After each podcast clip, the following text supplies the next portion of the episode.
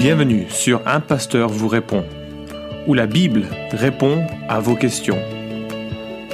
Accueillons le pasteur Florent Varac.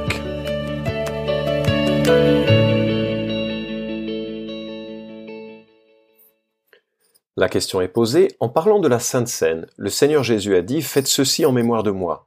Luc 22, 15 à 20. Comment doit-on comprendre cela? Devons-nous prendre la Sainte Seine tous les dimanches ou seulement le jour de la fête de Pâques?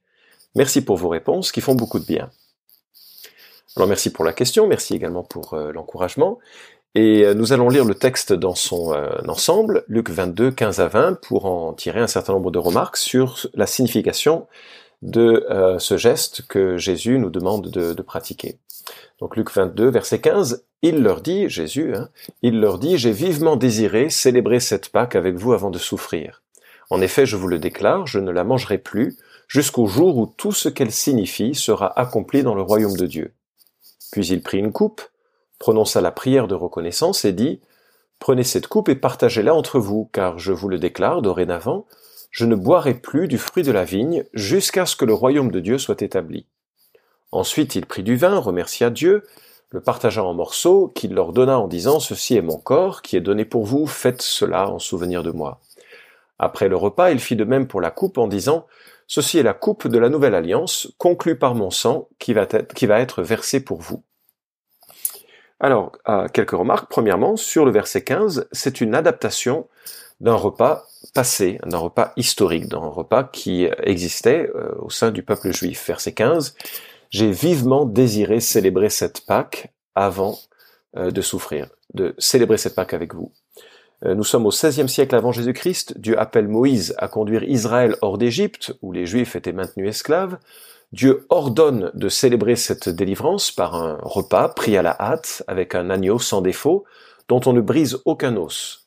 Cette célébration, qui sera annuelle, le quatorzième mois du jour de Nissan, c'est la Pâque juive, et tu trouveras la description de cette prescription en Exode chapitre 12 et tout au long de l'Ancien Testament, c'est mentionné notamment dans les livres historiques comme étant quelque chose d'important. Et euh, parfois, malheureusement, Israël a oublié de, célébrer euh, cette, euh, cette délivrance du, de l'esclavagisme d'Égypte. Donc c'est un repas qui célèbre une délivrance puissante de Dieu, et ça c'est le contexte. Et je pense qu'il faut se souvenir de ces racines de, cette nouvelle Pâque parce qu'il y a une délivrance encore plus grande qui est en train de s'opérer au moment où Jésus prononce ces paroles. Et on trouve souvent dans la Bible la notion de banquet associé à Dieu. Deutéronome 14, par exemple, parle d'un repas où l'on célèbre devant Dieu, en présence de Dieu, les bénédictions que Dieu accorde. Il y a quelque chose de spécial lorsqu'on se réunit autour d'un repas pour célébrer l'œuvre de Dieu. Et c'est vraiment ce qui, euh, ce qui a lieu lorsque Jésus prend du pain et du vin, et c'est vraiment le contexte qui, qui donne sens un peu à l'ensemble. Deuxièmement, c'est une anticipation d'un repas futur, verset 16. En effet, je vous le déclare, je ne la mangerai plus jusqu'au jour où tout ce qu'elle signifie sera accompli dans le royaume de Dieu.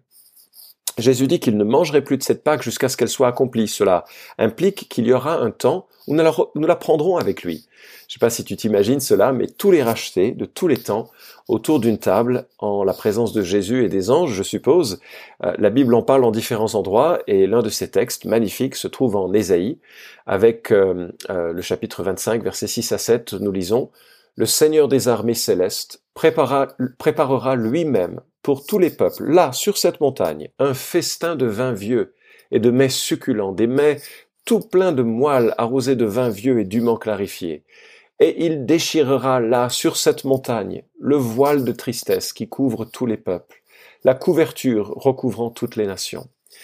Et euh, lorsque nous prenons le pain et le vin, nous nous projetons dans un avenir glorieux, magistral, où nous célébrerons la délivrance achevée de, Dieu à l'égard de ses, de ses rachetés. il faut que tu t'imagines donc ce, grand banquet, chaque fois que tu prends le, le pain et le vin, il faut que tu t'imagines ce grand banquet auquel sont conviés tous ceux et toutes celles qui aiment euh, le Seigneur Jésus et qui se sont confiés en lui pour, son salut. Troisièmement, c'est un symbole du sang de Christ, c'est-à-dire du sacrifice de Christ. Verset 17, il prit une coupe, prononça la prière de reconnaissance et dit, prenez cette coupe, partagez-la entre vous, car je vous le déclare dorénavant, je ne boirai plus du fruit de la vigne jusqu'à ce que le royaume de Dieu soit établi.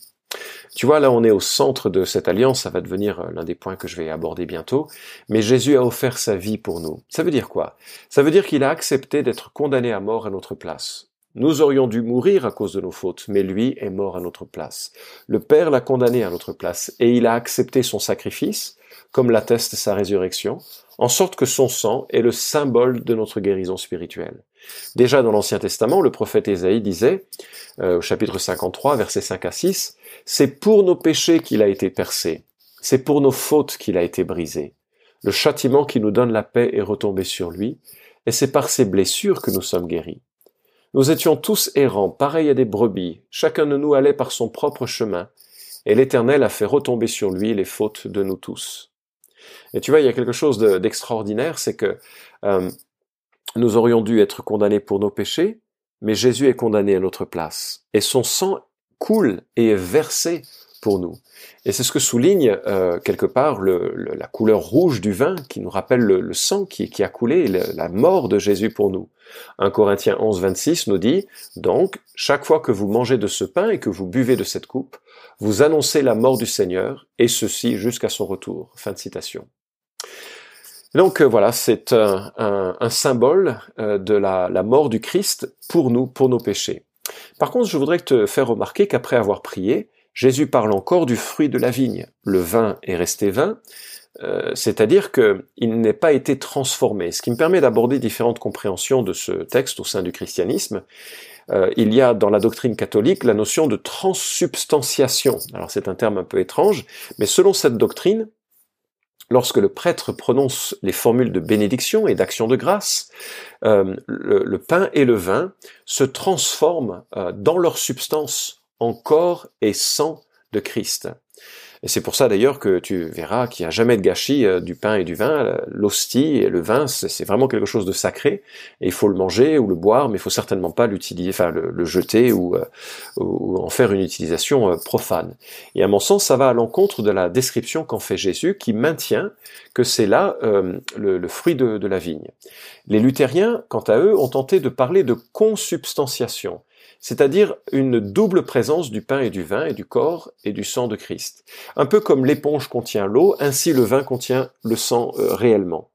Alors c'est une illustration hein, bien sûr, mais cette idée de consubstantiation euh, euh, est, reprise dans la, doctrine luthérienne. Le, problème de cette perspective ainsi que de la perspective précédente, c'est que ça implique presque une omniprésence ou une polyprésence du corps matériel de Christ.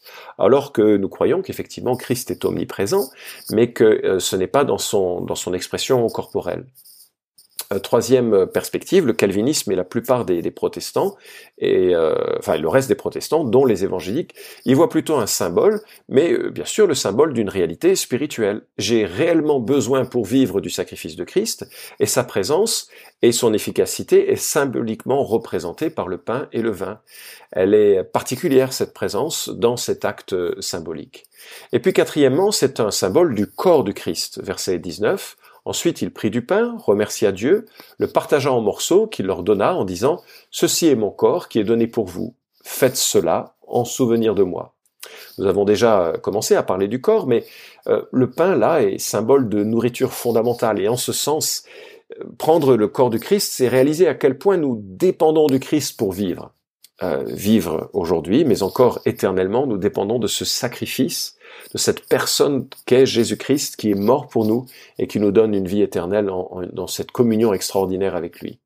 Alors, euh, il y a aussi un aspect dans euh, ce symbole du corps du Christ, c'est que c'est le symbole d'une nourriture commune. Prendre le pain ensemble, c'est manger ensemble autour d'un même pain. C'est discerner que Dieu a fait de nous un peuple uni. C'est cela que Paul met en avant lorsqu'il demande à ne pas prendre indignement euh, du corps euh, de Christ en 1 Corinthiens 11 ou du, pain et du, vin. C'est lorsqu'on ne réalise pas qu'on habite euh, la même maison, qu'on mange la même assiette, qu'on bénéficie d'un même Père, qu'il ne faut pas se chamailler, qu'il faut se respecter, qu'on est cohéritier de Christ tous ensemble. Donc c'est un symbole du corps du Christ, et dans ce symbole-là, il y a là une, notion un peu communautaire qu'il nous faut, auquel il nous faut réfléchir et célébrer en mangeant avec nos frères et sœurs du pain symbole du, corps de Christ. Et enfin, cinquièmement, c'est le symbole de la nouvelle alliance au verset 20. Après le repas, il fit de même pour la coupe en disant, ceci est la coupe de la nouvelle alliance conclue par mon sang qui va être versée pour vous. Une nouvelle alliance énoncée, annoncée en Jérémie 31, 31, le prophète euh, Jérémie annonce que Dieu ferait une nouvelle alliance avec euh, le peuple juif, une alliance qui serait différente des précédentes et qui changerait le cœur de ceux qui en bénéficieraient.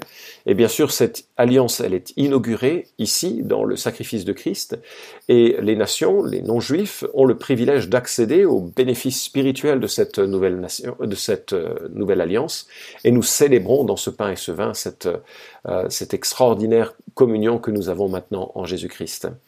Quand on parle bien sûr d'alliance et qu'on pense au, sang du Christ, on, est vraiment très proche de ces notions du, sang, du, sacrifice qui est fait pour les péchés et qui ratifie euh, l'alliance. Alors dans ta question, il y avait euh, quelques aspects un peu plus euh, concrets. À quelle fréquence est-ce que l'on doit célébrer euh, le repas du Seigneur ou le, le, pain et le vin. Alors, il n'y a aucune prescription, à ma connaissance, de fréquence dans le Nouveau Testament. Nous voyons que la coutume de l'Église de Jérusalem, c'était de le célébrer chaque jour, du moins au début, euh, que à Troas, ça n'a été célébré que le premier jour de la semaine, c'est-à-dire le, le dimanche, et euh, ça semble avoir été la pratique de Corinthien, enfin des, Corinthiens, pardon, puisque euh, il est question de faire une offrande le premier jour de la semaine, et c'est semble-t-il le moment où l'Église se, rassemblait. Et donc, puisqu'il n'y a aucun commandement quant à la, à la fréquence, c'est un choix libre des responsables d'Église qui doivent le proposer et assumer ce choix. Je pense qu'une fois par an, c'est probablement bien trop peu pour euh, s'en souvenir, mais pourquoi pas Mais je trouve que c'est un peu un peu léger. Une fois par semaine, pourquoi pas Ça peut être aussi très euh, trop fréquent ou générer une sorte de, sentiment routinier.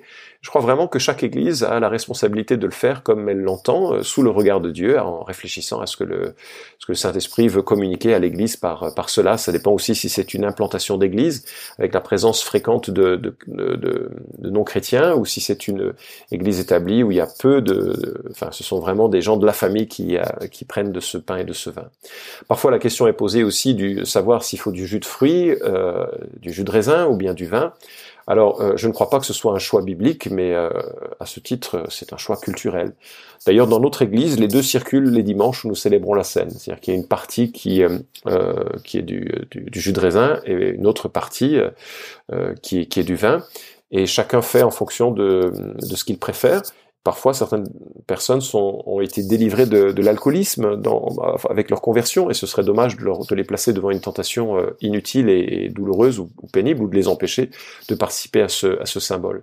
Je sais que dans certains pays où il n'y a pas de raisin, les gens célèbrent avec euh, un autre jus de fruits, et il me semble que ce ne soit pas un problème, même s'il faut rester dans le texte biblique, avec euh, la question, avec le vin. Enfin, il faut que le texte biblique parle de vin. C'est du, pain et du vin qui est donné, mais on peut aussi expliquer ensuite ce que ça signifie, ce que ça représente et les raisons qui font qu'on choisit un autre un autre jus de fruits. Voilà, j'espère que ça a répondu à ta question et que tu euh, célèbres ce sacrifice de Christ de façon personnelle parce que tu es personnellement devenu un disciple de Jésus. Tu as placé ta confiance en ce que Christ a fait à la croix pour toi et que tu célèbres joyeusement l'avenir que Dieu te prépare dans ce repas futur euh, qu'il prépare avec tous ceux et toutes celles qui, qui leur a sauvé. Merci d'avoir écouté cet épisode d'un pasteur vous répond. Posez vos questions en nous envoyant un email à question@toutpoursagloire.com. Retrouvez cet épisode et tous les précédents sur notre site toutpoursagloire.com.